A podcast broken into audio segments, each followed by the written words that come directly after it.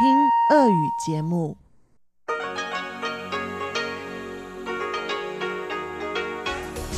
В эфире Международное радио Тайваня. Здравствуйте, дорогие радиослушатели! В эфире Международное радио Тайваня и вас из тайбэйской студии приветствует ведущая Анна Бабкова.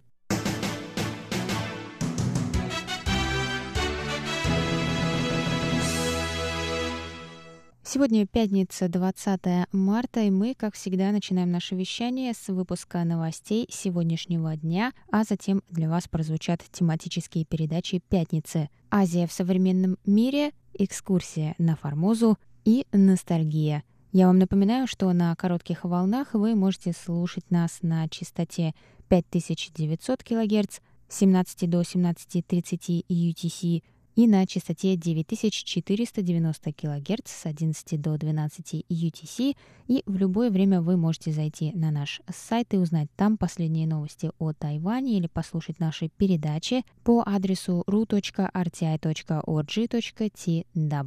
А теперь давайте к новостям.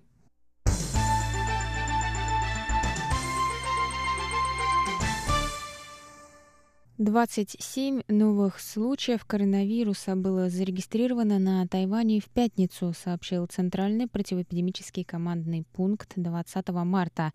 24 случая из этих 27 завозные, то есть заражение произошло за границей, а не на территории Тайваня. Общее число случаев, зарегистрированных на Тайване с начала пандемии, достигло 135. Заболевшие в возрасте от старше 10 до 80 лет совершали поездки за границу в последние дни, и большинство были доставлены в больницу с симптомами по прибытии в аэропорт или сообщили о недомогании, находясь на домашнем карантине. В общей сложности заболевшие в марте посещали следующие страны – США, Канада, Франция, Люксембург, Бельгия Египет, Великобритания, Мексика, Германия – Польша, Испания, Португалия, Япония, Сингапур, Австрия, Нидерланды, Филиппины и Турция.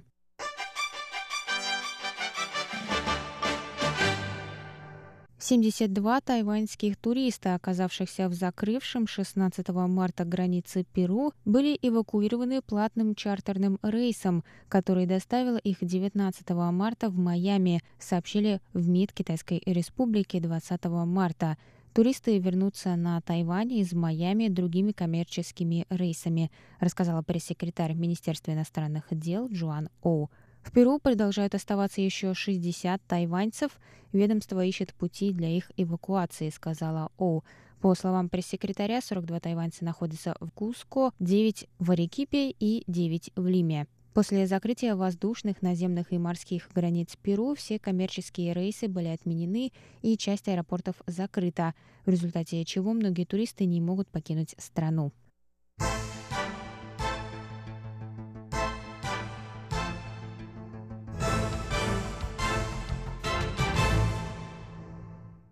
Тайвань начнет трехмесячную программу амнистии нарушителей визового режима, сообщили 20 марта в Национальном иммиграционном агентстве Китайской Республики. В рамках программы, которая продлится с 1 апреля до 30 июня, иностранные граждане, которые остаются на территории Тайваня после истечения срока своих виз, смогут покинуть остров, заплатив более низкий штраф по сравнению с предусмотренным за это правонарушение – те, кто добровольно сдастся властям, могут быть оштрафованы на не более чем 2000 новых тайваньских долларов, это около 66 долларов США, и они не будут арестованы. Им также не будет запрещен въезд на Тайвань.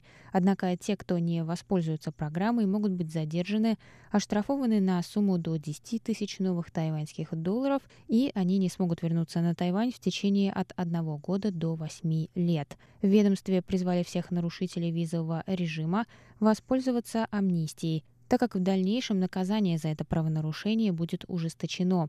Согласно статистике ведомства, самая большая группа нарушающих визовый режим – трудовые мигранты. Их количество достигает 48,5 тысяч человек. Из них 23 тысячи индонезийцы, 21 тысяча вьетнамцы, 2 тысячи филиппинцы, 773 человека тайцы и один малазиец. Прошлом году по результатам аналогичной программы более 17 тысяч нарушителей добровольно сдались властям, среди которых 9 тысяч были незарегистрированными мигрантами.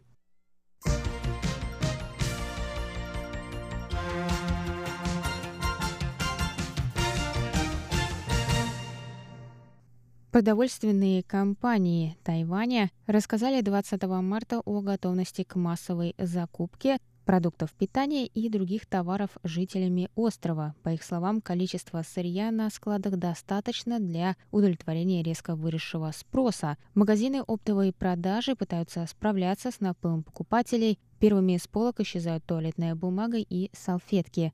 В некоторых супермаркетах возможно купить только скоропортящиеся продукты, тогда как стеллажи с лапшой, макаронами и консервами быстро опустевают.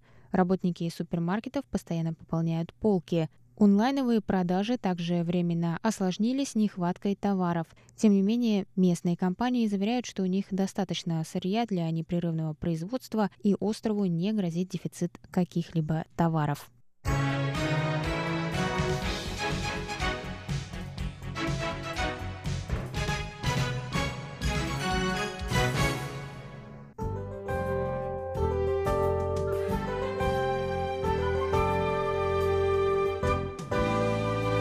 Сейчас прогноз погоды.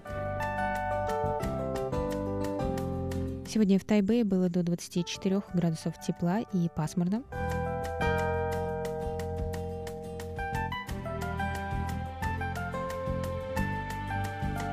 Завтра в Тайбэе ожидается до 29 градусов тепла, солнечно с переменной облачностью.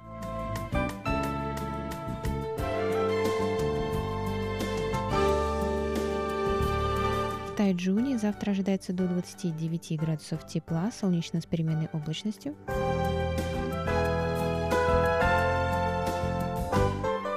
А на юге острова в городе Гаусюни до 28 градусов тепла, солнечно с переменной облачностью.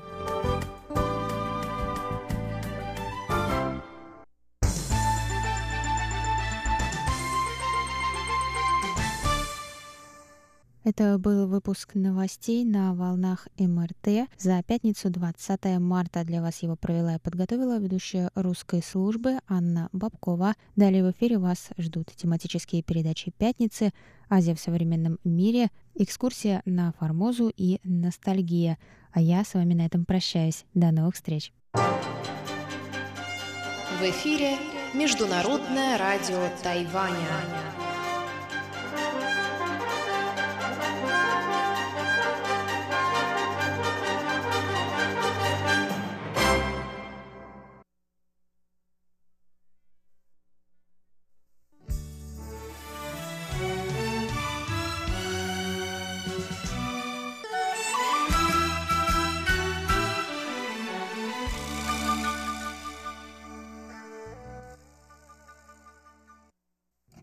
Здравствуйте, дорогие слушатели Международного радио Тайваня. В эфире еженедельная передача из рубрики «Азия в современном мире». У микрофона ведущий передачи Андрей Солодов.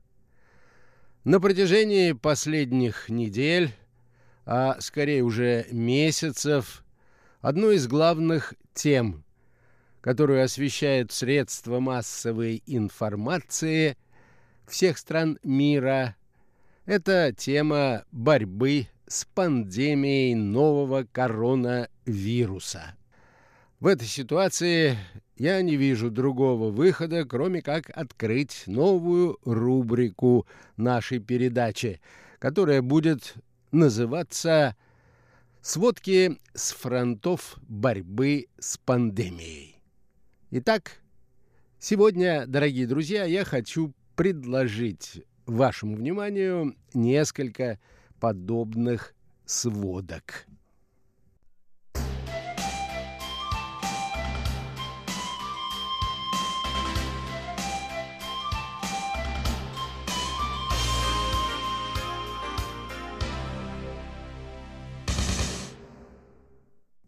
Европа которая стала новым эпицентром коронавируса, только в последнее время стала принимать серьезные меры по борьбе с пандемией. Совсем недавно, и я докладывал об этом нашим радиослушателям, лидеры стран Евросоюза решили закрыть его границы. При этом Италия и Сербия не слишком довольны политикой Брюсселя и затаили обиду из-за отсутствия должной поддержки. Однако в нынешней ситуации страной, которая готова предложить помощь, оказался Китай, где эпидемия, судя по всему, уже пошла на спад. А это, разумеется, способствует повышению имиджа КНР на мировой арене, в то время как эксперты констатируют очередной кризис в Европе. 17 марта нынешнего года Черногория, остававшаяся до сих пор единственной страной в Европе, которую не затронул коронавирус, сообщила о первых двух случаях заболевания. В Соединенных Штатах коронавирус обнаружен во всех 50 штатах. В Китае же, как считают некоторые наблюдатели, эпидемия пошла на спад. За день в КНР заболевание было обнаружено всего лишь у 13 человек. Причем 12 случаев – это люди, прибывшие в Китай из-за границы. В провинции Хубэй, где и началась эпидемия, за сутки болезнь диагностировали всего лишь у одного человека. По всей стране снова начали работать общественные учреждения. Движение транспорта возобновлено, открылись фабрики, заводы и школы. Эпицентром коронавируса теперь становится Европа.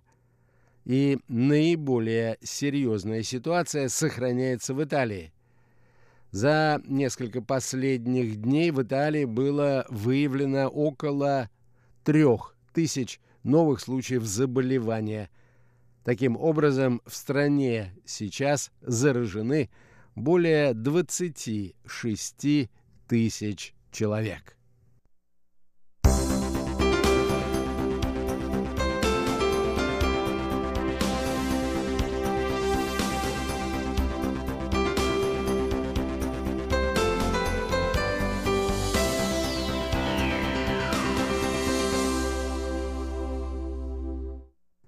Премьер-министр страны Джузеппе Конте на днях объявил о беспрецедентных экономических мерах по защите населения от последствий коронавируса.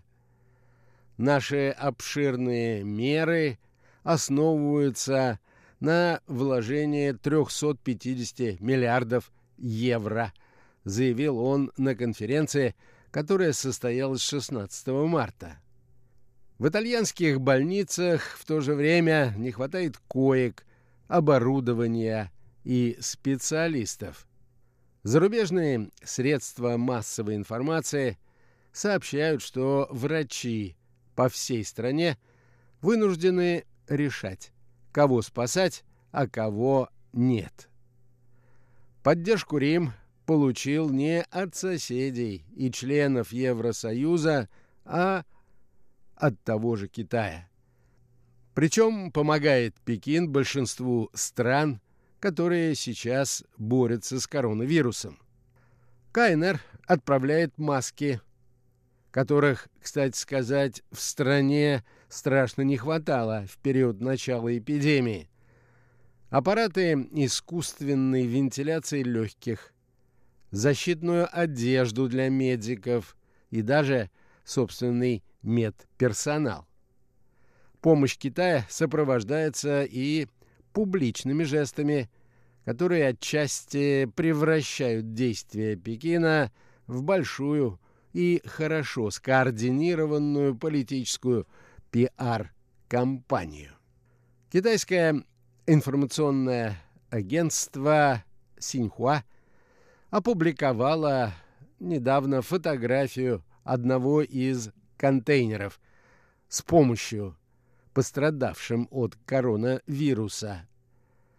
Подписи под фотографией на нескольких языках гласят «Сила в единстве». Друг в беде — это действительно друг. Мы сделаем все возможное, чтобы помочь другим странам в борьбе с эпидемией нового коронавируса. Об этом написал в своем твиттере представитель Китая в ООН Джан Джунь. Избежать косвенных или даже прямых обвинений в распространении пандемии Пекину не удалось. В США, к примеру, упрекали Китай в том, что он недостаточно оперативно распространил информацию о вирусе. Пекин же во время эпидемии не раз обвинял Запад в проявлении расизма по отношению к гражданам КНР. Отсутствие животноводческой культуры и низкие санитарные стандарты, а также страх перед диктаторской властью и традиция умолчания – вот основные причины, по которым миру приходится бороться с пандемией. Написал не так давно в колонке в видной газете бывший член Европарламента от Швеции Гуннар Хекмарк. На самом же деле китайским лидерам стоит извиниться перед миром за эпидемии, которые регулярно приходят из этой страны. В результате неспособности тамошней диктатуры обеспечить продовольственную безопасность и должные стандарты животноводства на фоне угнетения собственных граждан и замалчивания правды отмечается в некоторых средствах массовой информации Запада. С учетом подобных обвинений пиар-компания Китая в виде помощи всему миру дает еще больший эффект. Однако главным элементом ее успеха стало поведение Евросоюза и реакция на пандемию властей Соединенных Штатов.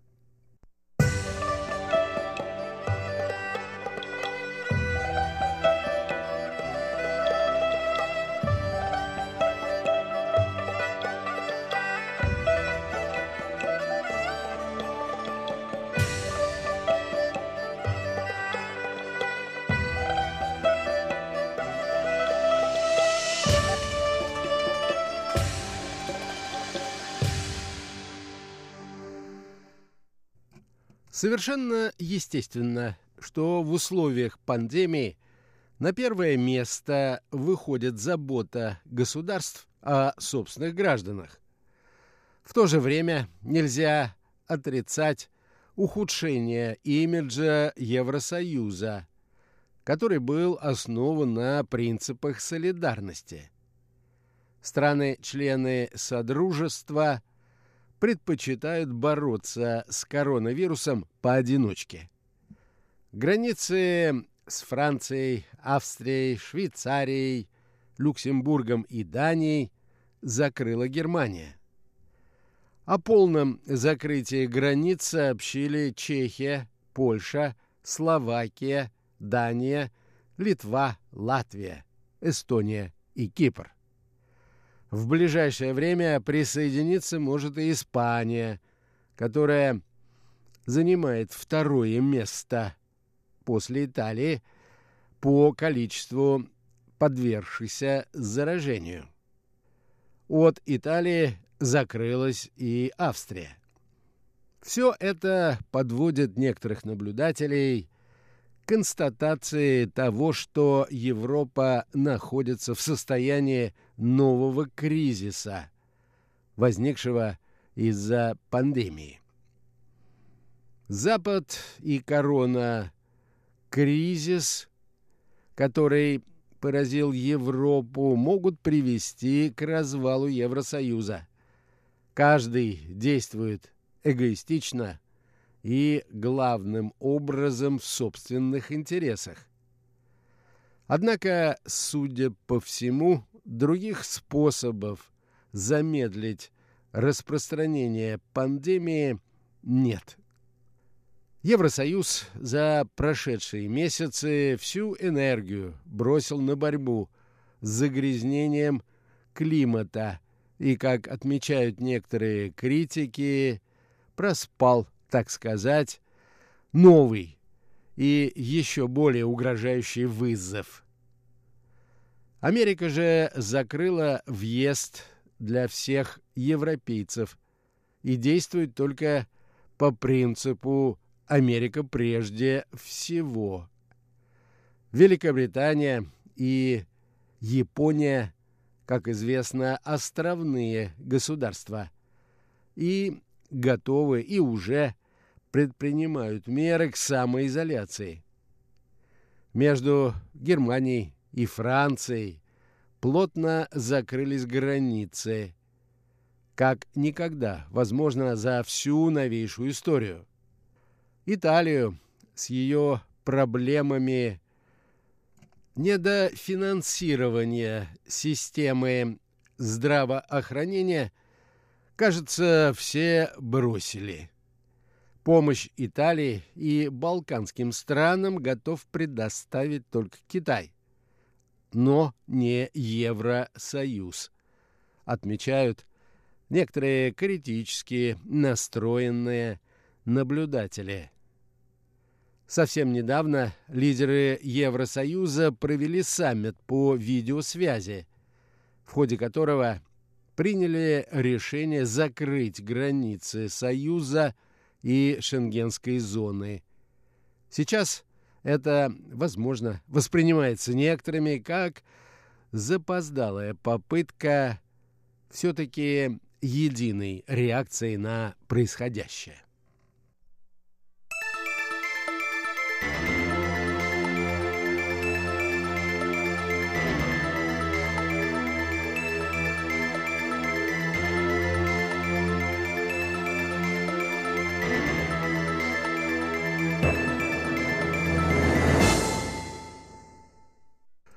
Как замечают некоторые эксперты, идея состояла в том, чтобы убедить страны Европы отменить внутренние односторонние шаги по закрытию границ.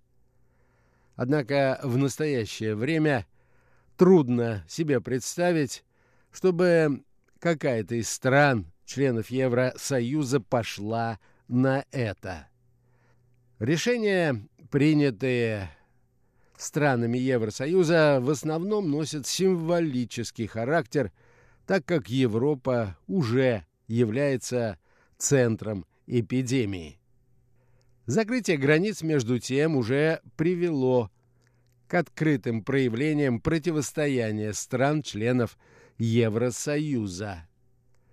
Так, о новых ограничениях вступивших в силу с 17 марта нынешнего года, объявили Литва, Латвия и Эстония. Заявление было сделано за несколько дней, чтобы их граждане успели вернуться домой. Однако уже на следующий день свои границы закрыла Польша, в результате чего тысячи людей оказались лишенными возможности вернуться на родину. В воскресенье на прошлой неделе на границе Польши и Германии образовалась 40-километровая пробка. Людей обещали пропустить, однако Варшава не сдержала своего обещания. В нарушении договоренностей Польшу обвинил МИД Эстонии. Мы ночь напролет работали над тем, чтобы вызволить эстонцев из западни на немецко-польской границе. Положение таково, что сухопутным путем им не добраться до дома, заявил глава МИД Эстонии. Министр иностранных дел Латвии сообщил в Твиттере, что МИД страны вызвал посла Польши в Риге. Министр иностранных дел Литвы прилетел в Варшаву для разрешения сложившейся ситуации. Символом этого европейского кризиса, возможно, станет обида Италии, а, возможно, Сербии. Италия уже попросила активизировать механизм гражданской защиты, существующий в Европейском Союзе, для поставки медицинского оборудования. Однако, к сожалению, ни одна страна Евросоюза не ответила на призыв соответствующей комиссии Евросоюза. Только Китай ответил, однако, разумеется, на двусторонней основе. Конечно, это плохой знак для европейской солидарности. Это было отмечено представителем Италии в Евросоюзе Маурицио Массари. Еще одной страной, заявившей о разочаровании в ЕС, стала Сербия. В воскресенье президент страны Александр Вучич обращаясь к нации по случаю введения в стране чрезвычайного положения, заявил, что никакой великой международной солидарности, к сожалению, не существует.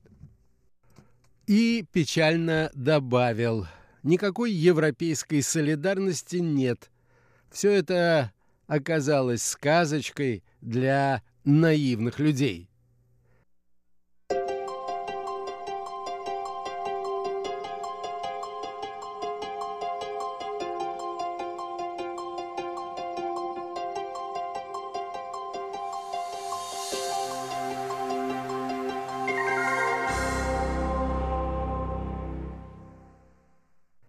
На этом, дорогие друзья, позвольте мне завершить очередную передачу из рубрики «Азия в современном мире».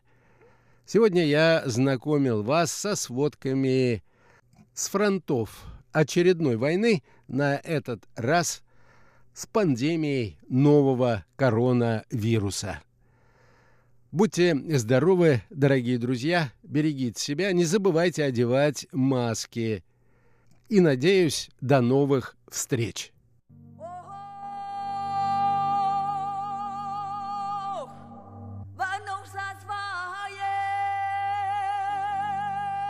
Экскурсия на Формозу. В эфире рубрика «Экскурсия на Формозу». У микрофона Мария Ли. Здравствуйте, дорогие друзья. Мы продолжаем серию передач по книге Валентина Лю «Экскурсия на Формозу. Этнографическое путешествие Павла Ивановича Ибиса. Эта книга вышла недавно в издательстве «Весь мир». Ссылку вы можете найти в описании к этой передаче на нашем сайте ru.rti.org.tw.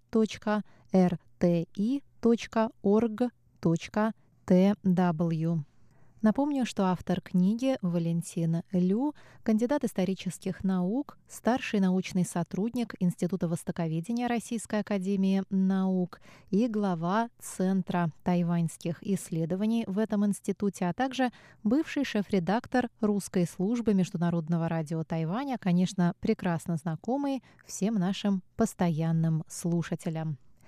Итак, сегодня речь пойдет об условиях плавания корвета «Аскольд», который в прошлой нашей передаче отправился во второе кругосветное путешествие.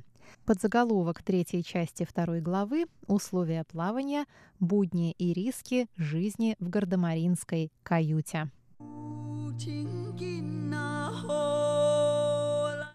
Постоянная борьба с непредсказуемой стихией, вахты днем и ночью при любой погоде, резкие смены температур и климатических поясов, однообразное питание, экзотические болезни и долгое изолированное сосуществование 350 человек на небольшом 66-метровом пространстве судна – вот лишь некоторые из основных трудностей, ежедневно испытавших на прочность всех и каждого из участников кругосветки.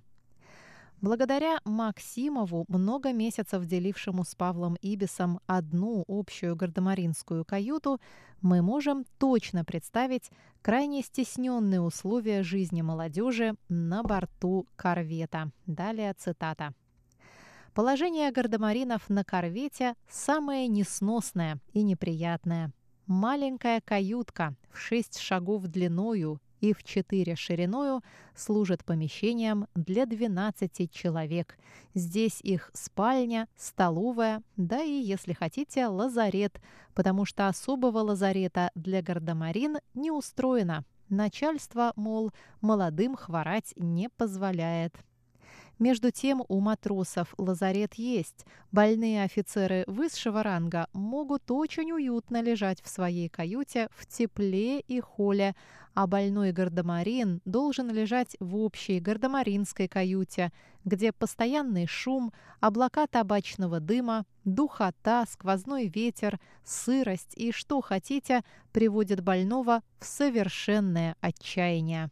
Спят гардемарины в два ряда, для чего спинки диванов, расположенных вокруг каюты, поднимаются и подвешиваются под бимсы на ремнях. Можете посудить, каково положение гардемарин, спящих во втором этаже во время сильной качки. Нужно держаться руками, ногами и даже зубами, чтобы избегнуть дарового насильного воздушного путешествия. Но, несмотря на все усилия, как только немного вздремнешь, летишь вниз на стол или под стол. Предусмотрительный гардемарин непременно себя на ночь привяжет, а иначе не успеть. Жизнь несносная, самая неприятная, но в то же время заключающая в себе много-много прелестей. Конец цитаты.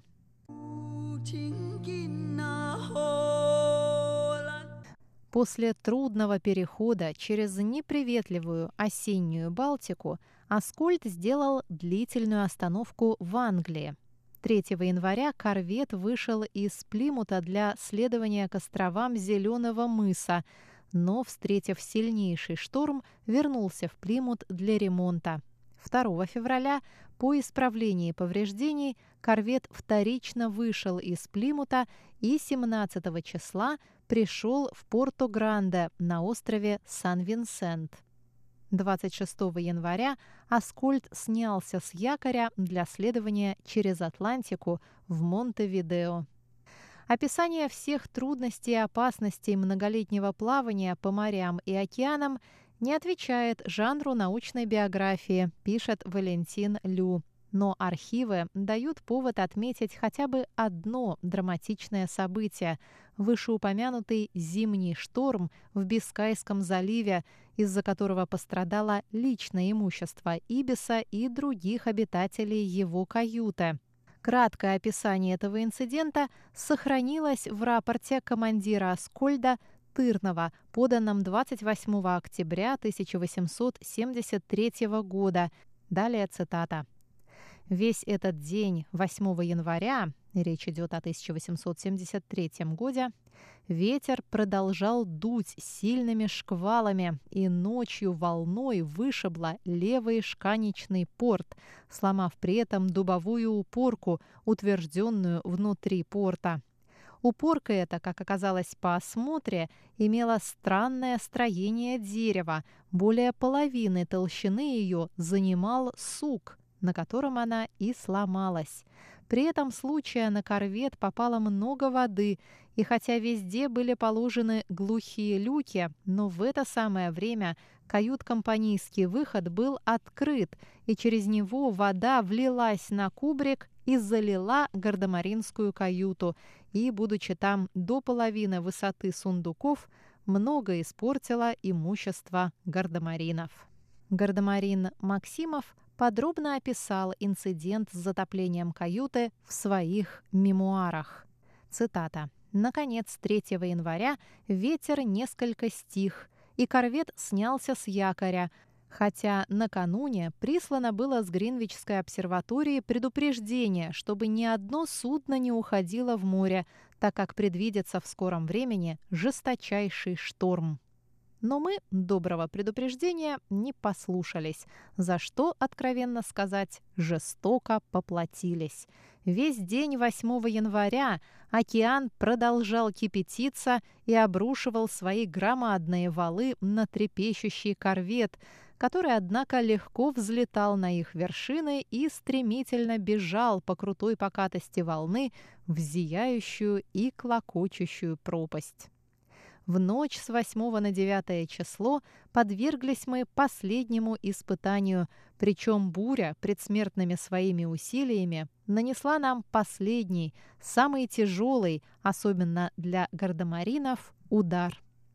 Около полуночи раздался наверху страшный треск, и огромная волна, ударив в левый борт и выломав внутрь шканечный порт, разлилась по палубе и с неистовством искала себе выхода. Все было опрокинуто бурным валом. Выбитый порт весом в несколько пудов возила волною по палубе, и он ломал все, что попадалось ему по дороге. К несчастью, волна нашла себе выход внутрь судна, хотя повсюду положены были сухие люки, но в этот момент, как нарочно, кают-компанейский выход был открыт, и туда-то ринулась вся волна, попавшая на палубу. Внизу поднялся страшный переполох. В одно мгновение залита была часть жилой палубы и гардемаринская каюта, в которой набралось воды выше колена. Живо вскочили мы с коек в воду, думая, что идем уже ко дну — но через несколько секунд опомнились и бросились спасать свое имущество, помещенное в рундуках и совершенно залитое водою. Но поздно. Пока вычерпали из каюты воду, большая часть наших вещей потерпела уже страшное опустошение. Все, что было в рундуках, пропиталось соленую водою, и сделалось почти что никуда негодным. Мы этого никогда не забудем, а если и забудем, так тогда, когда все поврежденное и попорченное будет исправлено и пополнено.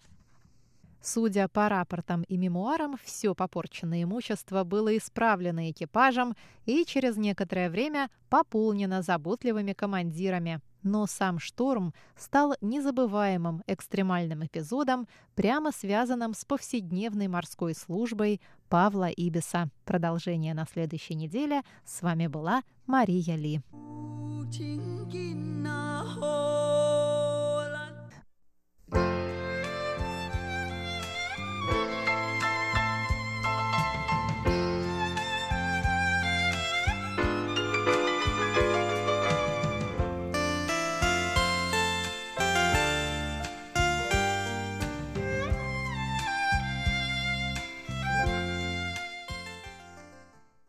Здравствуйте, дорогие друзья! В эфире Международное радио Тайваня. Вы сейчас слушаете передачу «Ностальгия». Сегодня мы не будем слушать новые песни, а послушаем, как оркестр играет самую популярную на Тайване в 70-х и 80-х годах песню.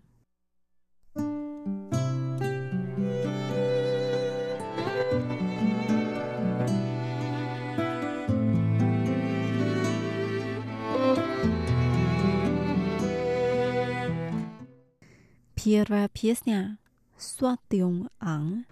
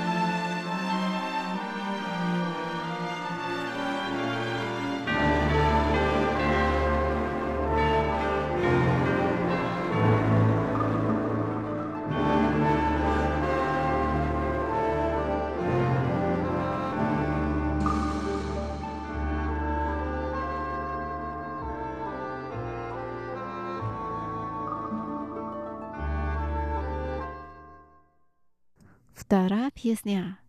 Луна, покой сильнее монтан. Если я открою окна в своем сердце.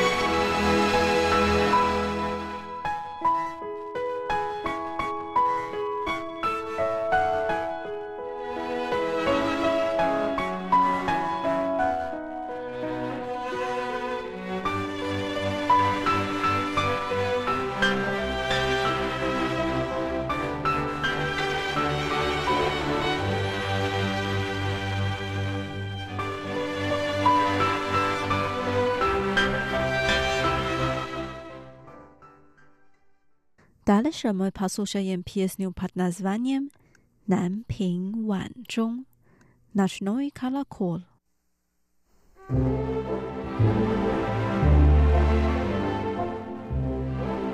you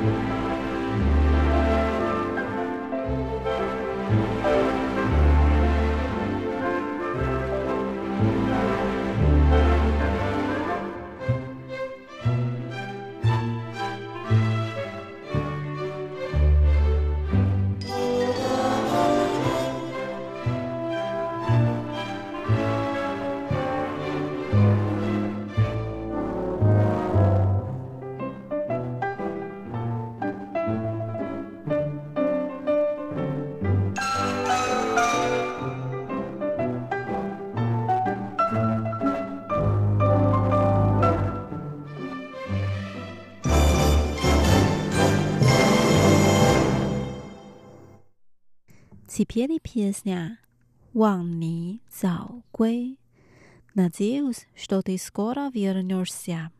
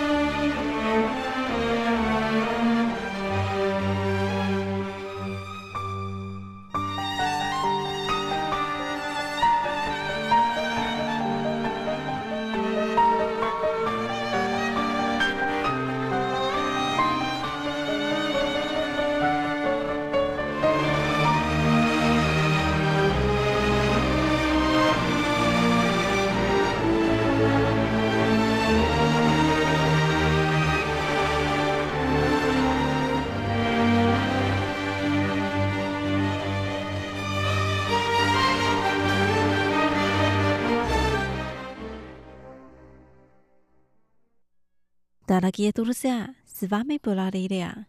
Давайте встретимся через неделю. Желаю вам хорошего настроения. Пока.